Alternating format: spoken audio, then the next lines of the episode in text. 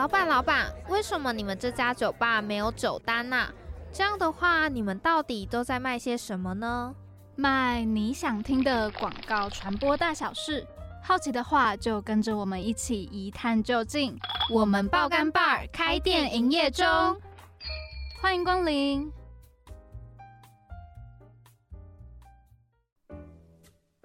Hello，大家好久不见，我是 Joyce。Hello，大家，我是 Patty。欢迎来到我们爆肝 bar。好怀念的开场白哦。对啊，大家有注意到我们每一次开场都是差不多的吗？我们刚才在讲说，是不是要想一点比较不一样的开场白，像是用各国语言，听众可能会傻眼，想说。这两个主持人一寒假回来之后是发生了什么事情？受到了什么刺激？哎，对呀，我们一个寒假两个多月没有跟大家见面，真的，大家有去听我们的节目吗？寒假很长，无聊的时候、睡不着的时候都可以听一下。对啊，对啊，虽然我自己都没有，我都在听别人的 podcast，我们自己剪就已经听了很多次。哦，对。我们可是每一个音档都是精修过很多遍的，对。哎，还是我们赘字太多了，不得已 只能把它剪掉。我觉得 Patty 经过寒假之后变得很幽默，哎，可能我今天心情特别好，对不对？希望 Patty 之后心情都可以这么好。好好，那 Patty 可以来讲一下有关于我们社群粉砖的主视觉部分哦。好，就是我们上个学期经营下来呢，发现。我们的主视觉好像像文字跟图片的部分都还蛮认真，我们真的很认真哦，大家。可是，可是可能没有办法让观众在第一眼看到的时候就会想要点进去按赞啊，或者是留言之类的。所以，我们这一次呢就大改版，没错。那虽然我们现在播出这集的时候，可能只发出个一两篇。但是大家还是可以期待之后的那个版面会长成什么样子。对，而且我们上个学期最后一集的时候，也有跟大家分享到说，我们可能会跳脱广告圈，然后邀请更多传播界的一些来宾来到我们的节目上。对，算是一个我们自己的私心名单吧。对，但是绝对不会脱离有关传播、有关爆肝这两个关键词。没错，所以呢，大家就可以敬请期待喽。对，那我们今天呢，可以先跟大家小小预告一下，我们今天会邀请到我们广告系本届 B 展的总副招，然后来跟我们聊聊天。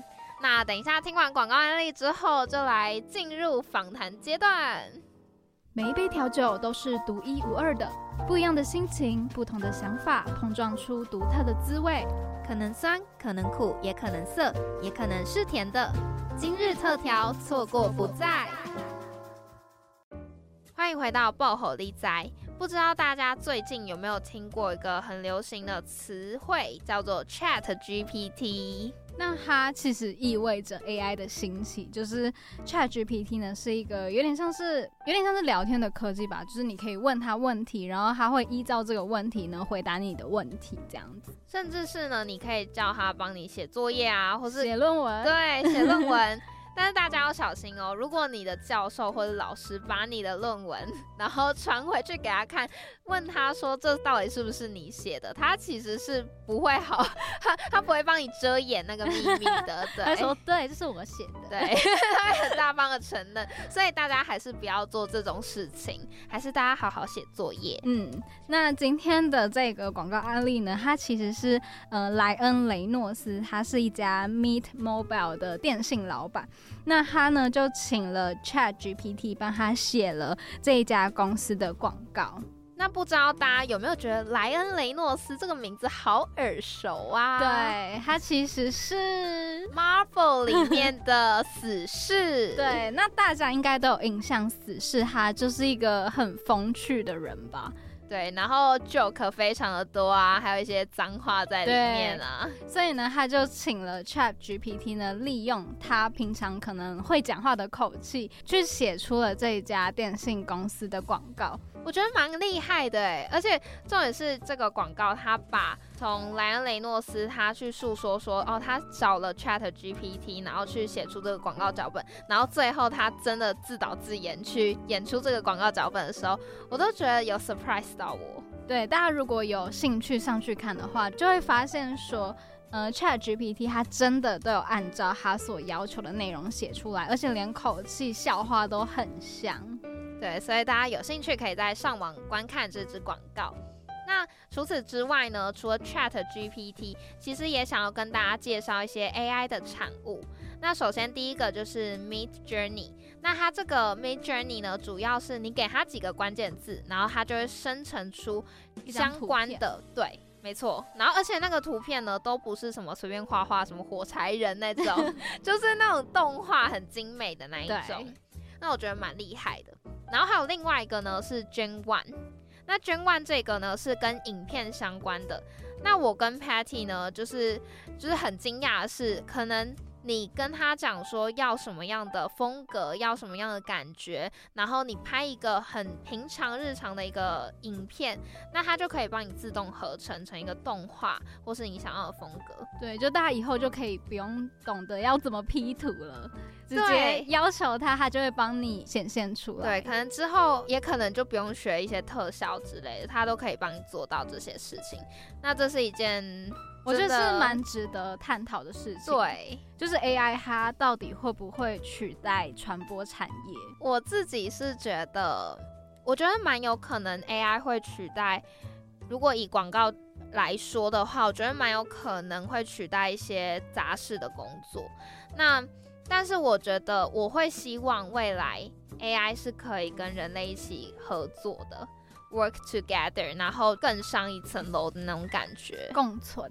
对，我觉得 AI 它再怎么样还是少不了人类，因为比如说你今天想要写一个广告内容，好了，再怎么样还是得由人类去命令它说，哎，我希望你可以帮我写一个可能是好笑。温馨或者是怎么样子的广告，如果大家真的有上去看 Chat GPT 它写出来的内容的话，就会发现说，再怎么样它还是比人写的少了一点点人情味。嗯，对，我觉得这是 AI 它至少是目前啦还没有办法赢过人类的事情。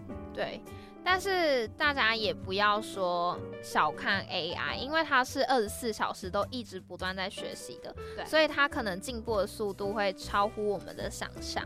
但我还是希望说，人类还是有一定的价值存在的，一定的啦，对，不要那么严肃。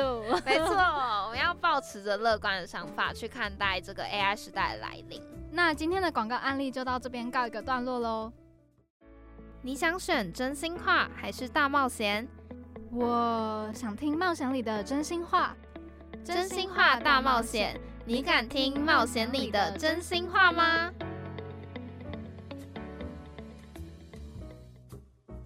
在今天这一集呢，我们想要来跟大家聊聊广告系大四的学长姐们，平常到底都在忙些什么样子的事情。对，那到了大四呢，每个科系都会有他们毕业的门槛。那我们广告系呢，毕业的门槛就是毕展。对，展。呃，其实我觉得广告系还蛮酷的地方是，毕展就是会分毕筹，还有分毕制嘛。那简单跟大家介绍一下，毕筹呢，就是会规划一些展览的主题啊，或者是主视觉等等的。然后我觉得最重要一个地方，就是它可以让外界的人士认识广告系，就是一个像是推广我们广告系一个很大又很好的管道，对。然后必筹它比较像是策展人的这个工作，嗯。那必制呢比较像是跟一些企业主啊去合作，然后去真的为他们做一个广告的 promote。那我们今天很荣幸就是可以邀请到我们这一届的 B 展，如果不做广告的总副招，欢迎你们。Hello，大家好。好，来跟大家介绍一下你们的名字。好，我们今年是福大广告系第二十六届的 B 展，B 展名字叫做“如果我们不做广告”，非常直白的一句话。对，那刚刚说话的这一位呢，是就是总招，然后他是李于凡。Hello，我是于凡，我是副招祥宽。耶！我今天真的超级开心，因为是一个很难得的机会，跟学长姐可以来好好的聊聊天。对，因为毕竟这个不管是大四还是大一到大三，其实都是我们广告系很重要的一件事情。还蛮好奇你们当初为什么会想要加入必筹？玉凡先说。为什么会想要进入加入必筹？嗯，其实必筹的全名就是必展筹筹备组。顾名思义，就是要把整个展览办起来。那办起来这件事情听起来哦，就只是办一个三天的展览，没有什么。但是有非常多前置的作业，然后它的作业性质跟毕业制作接品牌非常不一样，因为可能之后进到广告代理商或是呃传播产业，很多都是和品牌接触。那在必筹要做的是整个展览，包括可能场地，或者是跟各个赞助商，或者是跟老师跟学生之间的沟通，我都觉得比就是。非常在大四这一年有学习的价值，嗯，就是一个整个 wrap up 的一个角色，没错。那祥宽呢？你好认真回答哦，因为 Yes，我一开始会想要加入必筹是去哎前年十二月，然后我们在月明吃羊肉炉，然后需要补充一下月明是哪里？月明是五一四后，哎。才怪，明是柜子的一一间姜母鸭店。对，这福大一间很好吃的姜母鸭店。对，反正就是我们在吃羊肉炉，然后那时候今天十二月底了嘛，就是有一些风声传出来，就是哦要要分组了，要谁要当总招这样子。然后这时候我们的一个好朋友就是叫 Henry 想好了，在那边怂恿蛊惑，反正就是被怂恿之后，然后。我们就开始陆续找人，所以如果你漏了很大段，怎么就开始找人？就是呢，大概在蒋宽被怂恿之后，他也怂恿我了。这样，他就说，如果你去，我就去，这是一个非常大的情绪勒索。然后呢，我就沉淀了很久，大概两个礼拜。因为其实我原本是没有想过这件事情，我一直觉得可能有更适合的人这样子。对，然后。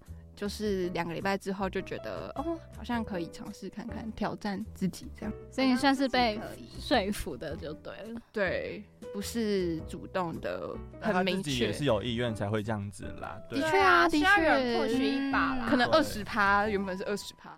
所以想欢你是因为别人就是怂恿你，然后你再去怂恿别人，然后两个人在一起当上去。嗯，应该说我对必筹必自主没有什么特别的偏好，就是如果选择必自主的话，就是做大学就是一直在做的事情也可以。但做必筹组，如果跟不同人有一种不同合作体验的话，我觉得蛮棒的，就是注重在合作体验这方面。嗯，我觉得这是一个，就是好像是加入必筹的人，他们的想法都是大概是这样子，就是做跟大学四年一直做的广告不一样的东西。那再来就是想要问你们这一次的 B 展主题，如果我们不做广告，这个主题是怎么发想的？怎么发想吗？对，因为如果我们不做广告，它是一个一句话的感觉，然后这句话其实是可能蛮多我们班上的同学会 always 的一个一句话，就是如果有那么如果。没有做广告会怎么样？然后大学的三四年也蛮多业界人士会好奇，就可能在上课的时候，第一堂课就会问说：“啊，你们有多少人想要做广告的？可以举手。”这样他们会蛮好奇这件事情，那就会觉得说：“那这个是不是一个业界会在意的 insight 之类的？”这样对。然后的确到后面也会发现，就是因为它是一句话，所以在展览的。展览的定位上面需要理清蛮多，因为它就不是一个很明确的什么什么店啊，或者什么什么所，这样就是如果我们不做广告，它在展览上应该要怎么具体的呈现这件事情，就是也是你们可以在三月二十四号再说，就是可以可以实体看一下到时候的嗯呈现的成果，但这个也是虽然说这是一个蛮口语的一个主题，但是在实体展览就是有。讨论蛮多的这样子，嗯，所以这句话主要是想要对业界的人士讲，没错，因为，呃，在办整个展览 B 展，其实 TA 会是传播的业界人士这样子，就是可能，呃，有些人可能会觉得说，哦，不就办一个展吗什么的，但其实在经过企划一连串分析，会把 TA 定在，就是我们有定在传播相关的业界人士这样，所以当然希望在名字会吸引他们的注意。嗯，那跟不知道的听众朋友们说一下，T A 就是目标受众，Target Audience 就是呃主要这个 B 展要诉说的对象。那也想问说，如果我们不做广告，这是一个口号，那在 B 展里面，你们会不会有一些具象化的呈现，或是有什么特别的呈现，可以先事先透露一下？那这个的其实切入点就会是，如果我们不做广告，那对。嗯，传播业界来说，可能会有一个缺才的危机吗？就是当今天本科系的学生都没有要进入广告产业的话，那对他们来说是不是一个损失或者是一个遗憾？就是用缺才危机这件事情，然后会访问相关的业界人士，问他们对于缺才危机这件事情的看法，然后有点像用这个去转化到我们系的学生的能力，然后也希望他们可以透过这个 B 展来招揽我们。这一届的学生，然后也可以在 B 展有更多交流，然后尽可能的让如果我们不做广告这件事情不要发生的感觉。有看到你们的 Instagram 粉砖上面，就是有访谈一些业界人士，那他们对于广告系的学生不做广告这件事情，他们会有什么样的感受？你们可以分享一下他们的回馈吗？呃，因为我们是有访问，就是我们大中学长第一届的大前辈这样子，然后那时候在影片里的回答是他觉得，就是如果已经受过专业系所训练四年的学生，如果毕业后不进到广告科系的话，那对业界来讲那是很可惜的。然后我们有转一个方向是，就是我们都已经学了四年的如何做广告产业这样子，然后如果我们毕业后不进入广告，那对我们来讲是不是也是算可惜的一种结果？所以其实我们到展场的最后面，告诉大家最好的结果就是让，如果我们不做广告，这个假设不成立，这样子，就是可能会有一些。交流的环节，例如名片或者是各种联络方式，还有我们最喜欢的表单，对，表单填表单这样子。听众们就是要赶快去 B 站，赶快去看一下，没错。那我自己是还蛮好奇，说因为感觉比起币制的话，你们更有机会去接触到业界的人士嘛？那你们这样接触下来，有什么？可能是跟你们以前在大一到大三的时候想象的不一样的地方。对我来讲，我对跟一些非老师的长辈交流的时候，嗯，其实我自己是有点抗拒的，就是我会害怕这样。但害怕不是因为他很可怕之类，就是我自己恐惧而已。觉得他是大前辈之类的。对，就很怕讲话得罪他，因为我蛮鸡巴的，对。就是他讲话蛮直接，然后他可能不知道怎么抓那个分寸，然后就会干脆不讲话了。对，哦，就是跟业界人士交流，完全跟老师交流不一样。就是大家真的是要尊重、尊敬、包容，没有包容就是 尊重、尊敬，然后有礼貌这样子。因为其实，在学校，我们老师其实也是算业界蛮赫赫有名的老师，但因为我们在课堂上的互动比较亲近，这样子，所以有时候分寸没有到很。有距离或是很尊敬这样，但如果对外面的业界人士讲话的话，是要保持不一样的角度态度去讲话，这样，就是我觉得在必筹组做下来比较特别，对特别的事情。OK，然后回到 B 展身上呢，就是我跟 Joyce 两个人觉得这一次的主视觉还蛮有趣的。对，它是以一个有点像是视讯，然后再画出他们每个人的技能。那很想问说，这一次的主视觉是怎么发想出来的？这次主视觉比较走插图式的风格，就是嗯，背景有我们班的每一位同学，然后有把他们脸涂掉，然后在旁边放上一些他们自己。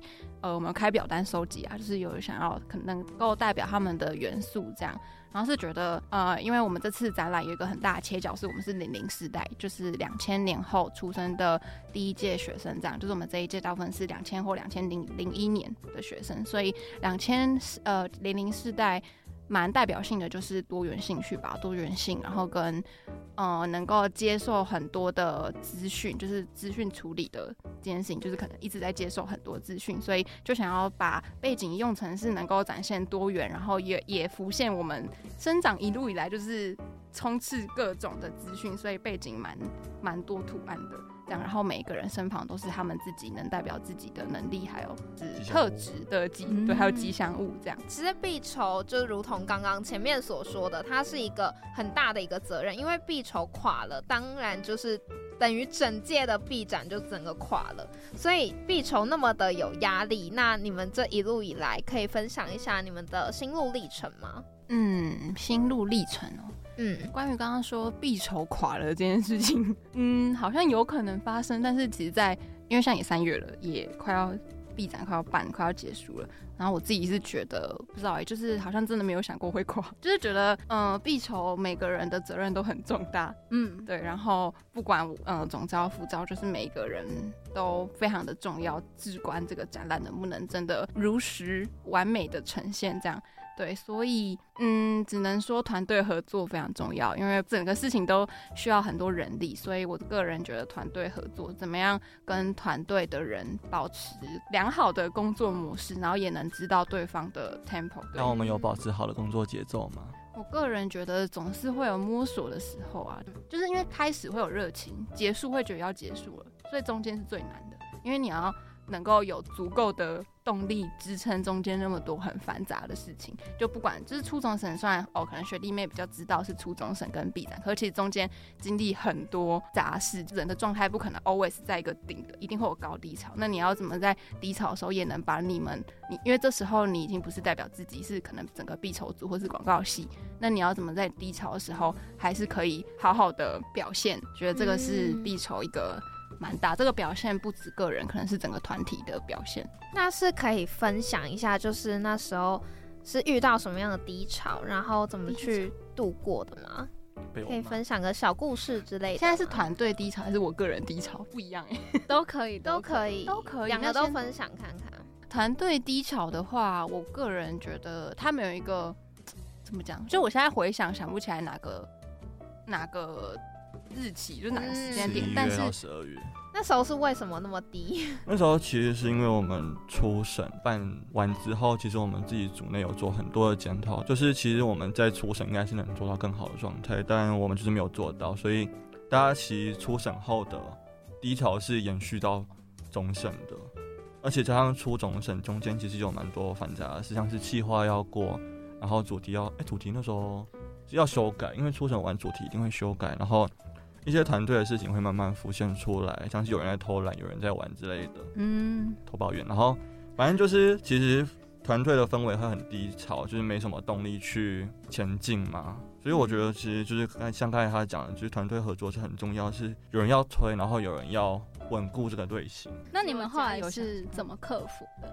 我觉得是真的有讲出来，或者是在磨合的过程，你就会知道哦对方 care 什么点，然后。呃，也不是说会有一个时间哦，大家把话说开，也没有这样，因为就是事情都一直每一件事情都要做，但就是会一步一步的知道说哦，大概会发生什么事，就是、嗯，就是因为事情会一直层出不穷的出来，而且也是在你预料之外的时候，所以你们要稳固的就是你们自己的情绪跟你 partner 的情绪吗？其实遇到问题的时候，真的就是讲出来，像我们就是有讲出来。向对方诉说一些自己的想法。嗯，我们两个因为是团队的组长，嗯，同时也是整个 B 展的总招跟副招，所以其实身份很多重，所以在很多事情一定会让对方知道。然后就是我们两个的性格嘛，或者是做事方式很不一样，就是有一点像是。同一件事情，我们两个会有完全两个不一样的看法，就这是优点是缺点吗？就是一体两面，因为代表嗯能够想到嗯很不一样层面的事情，但同时也代表需要那个对需要知有那个默契说哦这个决定要怎么做。我个人会觉得这件事情算好的吗？因为能够互补，就是在很多时候，比如说他刚刚说可能他没有那么敢跟业界人士交流什么的，可是这个反而是我觉得没有很难的一件事情。然后或者是在创意或是在社群上，就比较是他在弄，但我觉得对我来说，可能我就没有那么擅长社群的经营什么，就是一体两面的那个。嗯他主外我主内的意思。男主外你 是女生吗？就是要找到自己擅长的事情就了。对对对，我觉得必筹组很重要的是专业分工，因为必筹组的事情并不是像毕制组那样子能够有一个人去做很多不一样的事情，就是必筹组的专业分工层次会更明显一点。像场务要做的事情，就是包括跟松烟联络，然后做一些就是场地规划，然后展场那些的事情，然后美宣就是要真的全心全意的投入在有关于设计的一切东西。就是其实专业分工对必筹组来讲是最重要的一件事，当然还有就是组长、副组长的状态也要在里。就是因为刚才像他讲的，就是我们除了是匕首组这个组的正副组长，我们也是整个 B 展的正副组长。如果我们有一个人是在途中突然垮掉的话，那其实所有的压力都会压到那一个人身上，这样子。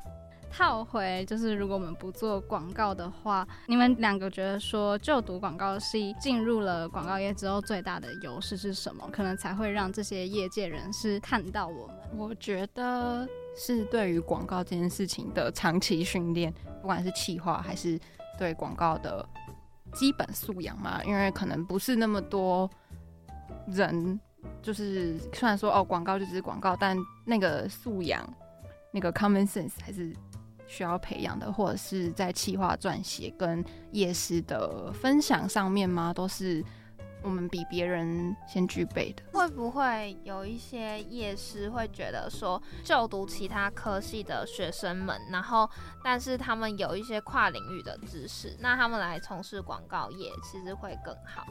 那你们在这个展览里面有没有去针对这一点去跟他们诉说一些讯息，说广告系的人才可能会有更好的表现？有我们在展场有一个大区块是讲这件事情，那具体的内容是什么，我们就 先暂时保期待。好，OK。对，然后就是像刚才讲到，就是其他非传播相关科系的学生，我们在撰写计划的时候，其实也是有把他们当做我们的次要竞争者。后来拿掉了。对，为什么决定拿掉了？这就是一个长期长途跋涉的过程，因为你放进去，你就有非常多的问题要解决，但那个问题不是你能解决的时候，你只能把它拿掉。哦嗯，其他非传播相关科系的学生，就是在当然就是能够为业界带来更多的不同的观点、不同的面向、不同的角度这样子。但广告系毕业的学生在广告系这个环境下培养的能力，除了刚才羽凡提到的硬实力之外，还有软实力，就是指团队合作的能力。因为我们有访问过一些在业界的前辈们，然后他们有也是说，就是弗拉广告系在就是刚进入业界的时候，然后能够比其他同龄的毕业生更能够快速上手业界的事情，然后在团队合作方面也没有太多的问题。那我想这就是我们在广告系毕业，诶、广告系这四年来所学习到比其他相关科系更优秀的一项能力。那我想补充那个多元，就当然对业界来说，他们要一个人的时候，那个人可能会一点广告的东西，然后同时又有他自己专业科系，就是有点很多元的感觉吗？这当然是一个对他们来说是一个选项，但是重点是广告系的人能不能带给他们他们要的东西吧？就对于业界上，你能不能快速的适适应新的技能？就当然以后什么 Chat GPT 之类的，就是有各种东西，但你你的底子够不够？就是我觉得算是一个蛮关键的决胜点。嗯，那你们觉得随着 AI 时代的来临的话，广告会被取代吗？我自己是觉得不太会，因为现在 Chat GPT，然后其实能够撰写的文字并没有到十分的人性嘛，嗯就是你还是能从它的文案里面看出一些声音来。